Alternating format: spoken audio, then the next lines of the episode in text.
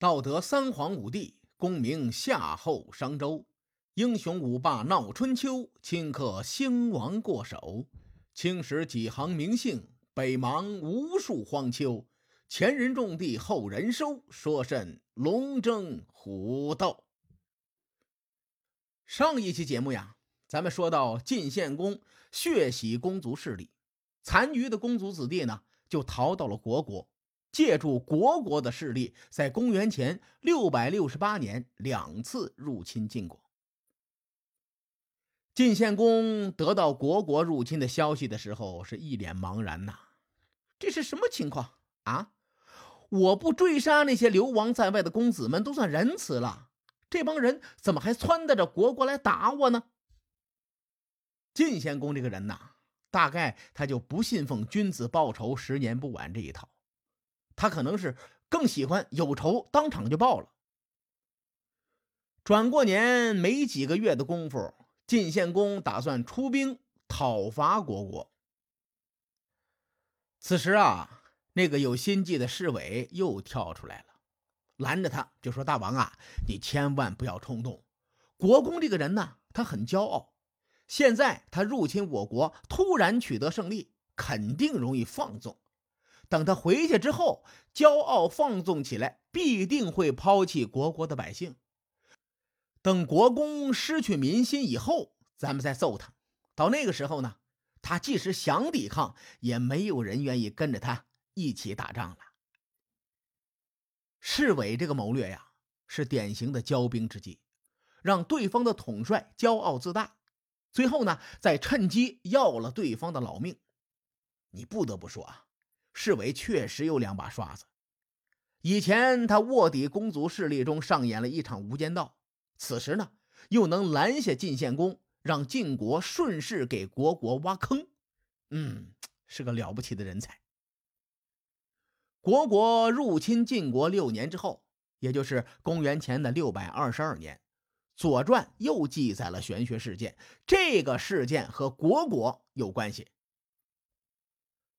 话说那一年的秋天，在国国的深地降下一个神灵。当时呢，周惠王向内史询问说：“这是什么情况啊？”内史就回答说：“一个国家的兴起或者灭亡，都会有神灵现身。这种情况，夏商周都出现过。”周惠王就又问说：“那现在应该怎么办呢？”内史回答说：“咱们应该用相应的祭品。”去祭奠一下。按照当时的规定啊，神灵哪天显灵，对应的这天呢，会有相应的祭祀品。就比如说端午你吃粽子，中秋吃月饼，元宵节呢吃汤圆哎，差不多。什么日子做什么事儿。周惠王听了内史的话，就派人去祭祀。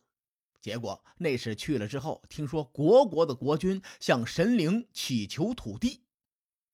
内史回来之后，他下了一个结论。内史说：“国国要完了，要灭亡了。”这个结论的核心只有一句话，叫“国将兴，听于民；国将亡，听于神。”如果传神的翻译他这句话，应该是这样的：以民为本，国家就要兴盛；迷信鬼神，则国家将要灭亡。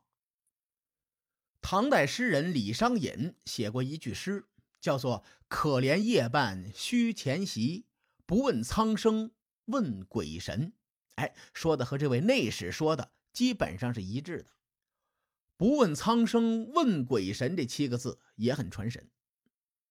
周王室的内史看出国国德性不够，再结合天降神灵这件事情，他最终推断说国国要灭亡了。咱们不去追究国国降下什么神灵啊，上面这个细节呢，至少说明国国的国君不受人待见。说了这么多关于国国的事情，我主要呢是为了引出“假道伐国”这个典故。这个典故非常的有名啊，很多少儿图书中都有这个典故。也正因为它太有名了，很多人呢对这个典故难免会出现灯下黑的现象。咱们先复习一下少儿版假道伐国的故事。说晋国呀，想要吞并虞国和虢国，但是呢，这两个国家关系不错，晋国一口吃不下。于是晋献公的大臣献上离间计。随后，晋献公利用虞国国君贪得无厌的性格，用宝物贿赂虞国。不久之后啊，晋国就找了一个讨伐虢国的借口，要求虞国借道给晋国，说：“你看，我要攻打虢国去，您呐得给我借道。”虞国的国君收了晋国的宝物，就答应了这件事情。虞国大夫公之奇就非常有才能，一眼就看穿了晋国的阴谋。于是呢，他再三劝阻国君说：“不行啊，这个虞国和虢国是唇齿相依的关系，一旦虢国被灭了，咱们虞国就是唇亡齿寒的下场啊。”然而，虢国的国君呢，没有听从公之奇的建议，还是借道给了晋国。晋国在灭掉虢国之后。顺手哎，就把虞国给灭了。以上啊，就是少儿版假道伐国的故事。这些毕竟是说给小孩听的，说的太复杂，小孩也听不懂。因此呢，很多版本的假道伐国说的很浅显。咱们不一样啊，咱们需要看看史书中是怎么记录的。首先，假道伐国这件事情，它并不是一蹴而就的。《左传》喜公二年记载说，晋国大夫苟奚为晋献公出谋划策，准备用宝马和美玉来贿赂虞国，让虞国呢借道给晋国，以方便晋军远征虢国。晋献公说：“虞国有公之奇呀。”苟奚回答：“公之奇这个人很懦弱，所以呢，他一定不会坚决的进谏。”况且这个公之奇从小在宫中长大，虽然国君呢很喜欢他，但对他的进谏，国君不一定听。《左传》中记录的这一点呢，很耐人寻味。与少儿故事不同啊，苟奚对公之奇的评价并不高。他说公之奇很懦弱。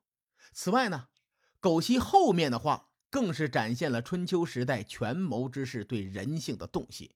远比咱们听到的那些故事要强得多。苟奚之所以断定虞国的国君不会听从公之奇的建议，是因为公之奇从小在宫中长大，深受国君的喜爱。苟西能做出这个判断，实在是太厉害了。这个道理就有点像一个段子：某人呢就叮嘱他的爷爷说：“爷爷呀，你出门的时候一定要戴口罩。”然后呢？这哥们就给他爷爷一顿科普，说新冠病毒如何如何厉害。老爷子大手一挥，说没事儿。然后呢，老爷子反过来给他一顿科普，说我们家的菩萨是如何如何的灵。公之奇的情况就跟这个类似，他是虞国国君瞅着长大的，在国君的眼里，公之奇永远是一个晚辈。你看。现实就是这么真实，无论你在外面多厉害，有时候啊，你在家人长辈的眼中，永远是那个长不大的小屁孩。将这个道理说明白，列位就理解了为什么苟西断定公之奇的意见不会被采纳。更关键的一点呢，苟西的话术也非常厉害。他受命去虞国揭露，见到虞国国君之后啊，说当年。异国国君昏庸无道啊，曾经呢攻打过虞国，咱们晋国实在看不下去了，就把晋国一顿暴揍。现在呢，虢国的国君也昏庸无道，居然敢在我们国家南边的边邑上修建关卡，所以呢，我奉晋国的国君之命前来向虞国借道，去讨伐虢国。苟西的话术逻辑很清晰啊。他先说当年替虞国出头这件事情，卖个人情，然后呢，再说呃，虢国昏庸无道，如何如何，我们要替天行道。话术的最高境界就是用真实情况因势利导。苟奚说的话没有一句是假话。刚才咱们已经说过了，虢国不受诸侯的待见，这是板上钉钉的事情。虞国的国君呢，其实也很讨厌虢国。说到国国，列位可能不熟悉，感觉它是一个小国。其实晋献公讨伐的国国是国公继父一脉，又叫做西国国。在公元前七百二十年，周平王为了限制郑庄公，将亲事的权利分给了西国国的国君国公继父。此后呢，国公继父和周王室一直走得很近。国公继父的儿子国公林父也曾出兵参与了虚葛之战。再到后来，周惠王大婚，国国呢更是参与其中，帮着张罗着。所以国国走的是上层路线。在这段时间里呢，国国一直认为有周王室撑腰，国国就可以高人一等。可是。变了，时代变了。周王室是泥菩萨过河，自身难保。您老人家呢，就别端着架子了。可惜呀，国国没有认清形势，平日里还是高高在上的作风，骄横跋扈。《左传》中有好几个细节可以侧面的印证国国的画风。虞国的国君本来也不太喜欢国国。再加上晋国姿态放得很低，而且献上了重礼，虞国的国君一拍脑门就答应了。得嘞，那咱们就一块出兵揍他。公元前六百五十八年的夏天，双方联军攻打国国，将国国的夏阳给灭了。这个夏阳呢，大致在今天山西省平陆县附近，而国国的国都叫做上阳。从名字的对应关系来看，夏阳这个地方对国国很重要，此刻却被灭了，这说明啊，国国受到了重创。到了公元前的六百五十五年，晋献公又一次找到虞国，同样的配方，同样的味道，依然请求虞国借道，以便晋军可以讨伐国国。在这里呢，有一个细节很值得人深思啊。在公元前六百五十八年，晋国已经旗开得胜，灭了国国的夏阳。当时为什么不乘胜追击，反而要等三年之后才开始进行二次假道伐国呢？这其中啊，已经不单纯是从谋略的角度可以解读的了，还需要结合当时的天下大事，才能够更好的理解假道伐国。话又说回来。